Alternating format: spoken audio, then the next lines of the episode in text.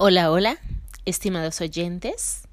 Yo soy Erika Vázquez y hoy les tengo un tema un tanto controversial, pero que seguro nos podrá ayudar a más de uno. Y es que vamos a hablar de todas aquellas personas que les cuesta trabajo expresar sus sentimientos. ¿Te ha pasado? Aunque pareciera un tema simple, tiene mucho trasfondo, pues sucede que existen muchos factores que intervienen para que esto suceda. Y a veces solemos sentirnos diferentes por ello. Pero no es así. Hablemos un poco más de las investigaciones que se han llevado al respecto. Y bueno, comencemos por conceptualizar algunos términos que nos van a ayudar más adelante a conocer más acerca de este tema. Comenzaremos con esto. ¿Esto para ti representa un problema? ¿Qué es un problema?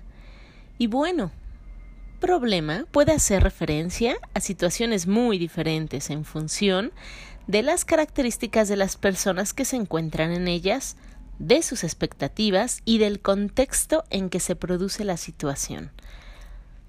Pozo Pérez 1994. ¿Por qué inicio por aquí? Seguramente si eres de esas personas pensarás, estoy en un serio problema. Vamos a ver, otro concepto clave es la afectividad. Soriano 2001.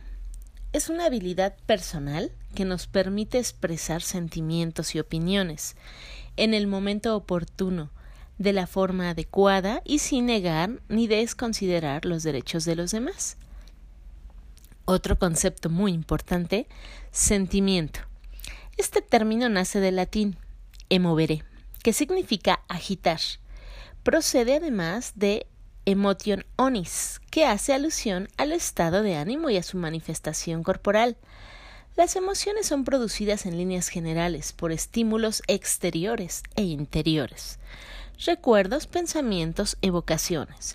Suelen aparecer de forma súbita, sin esperarlo bruscamente, manifestándose en la expresión corporal y más en concreto en la cara y un concepto nuevo que es la alexitimia.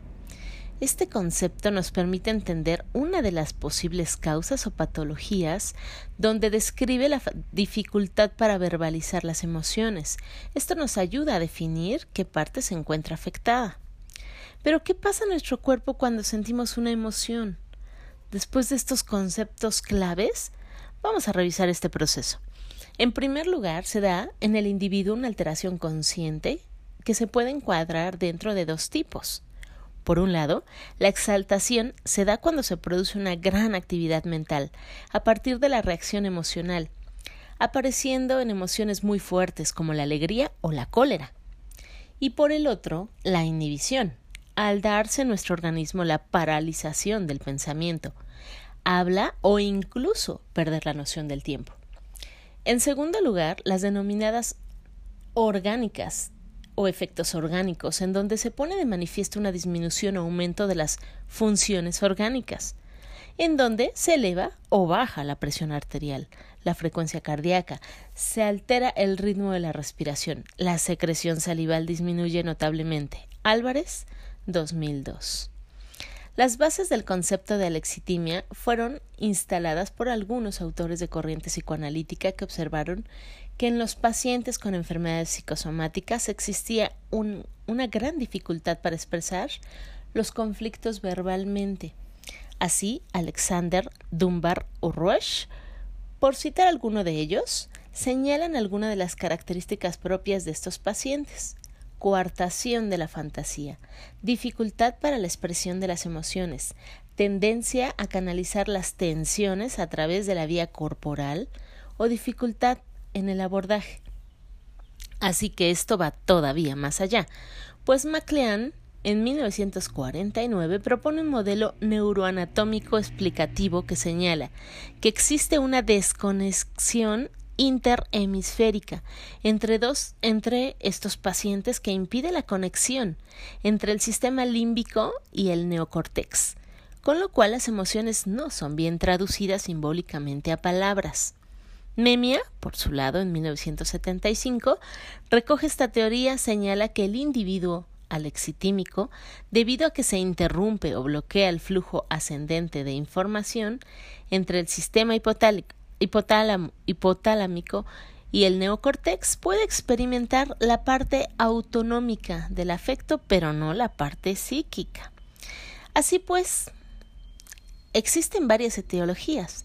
Otras investigaciones psicoanalíticas actuales como Kleinberg en 1996, Cristal en 1997, Koyman y Coles 1998 y Parker y Coles 1998 destacan de la misma manera la fuerte asociación entre mecanismos de defensa primitivos y las características alexitímicas.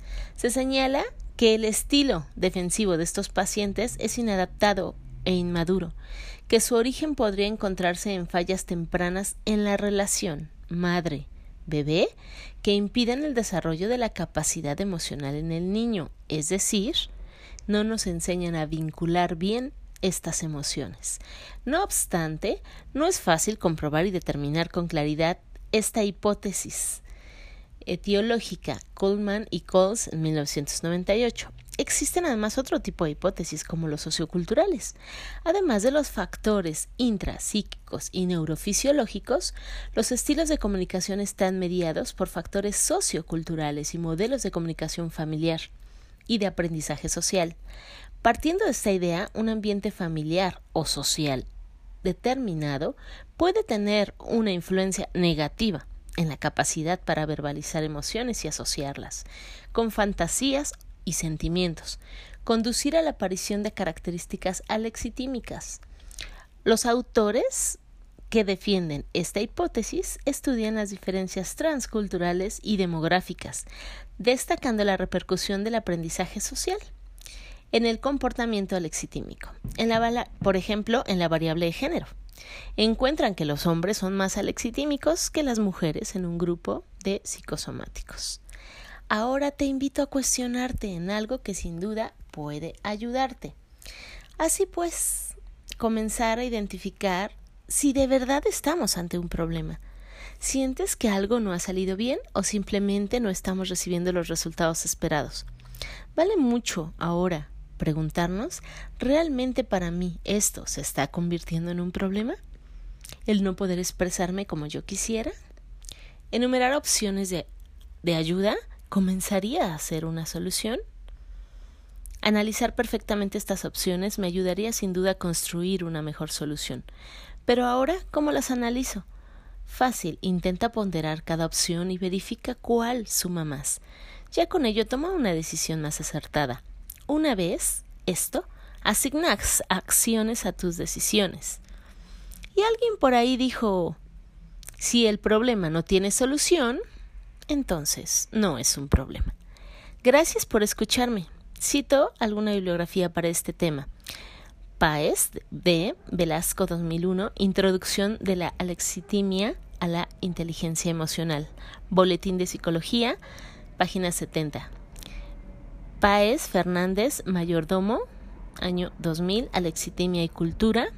Paez Casullo, COMS, Cultura Alexitímica, cómo expresarnos aquello que sentimos. Otero, Hipótesis etiológica sobre alexitimia, Apertura Psicoanalítica, Revista Psicoanálisis, página 4-5. Muchas gracias.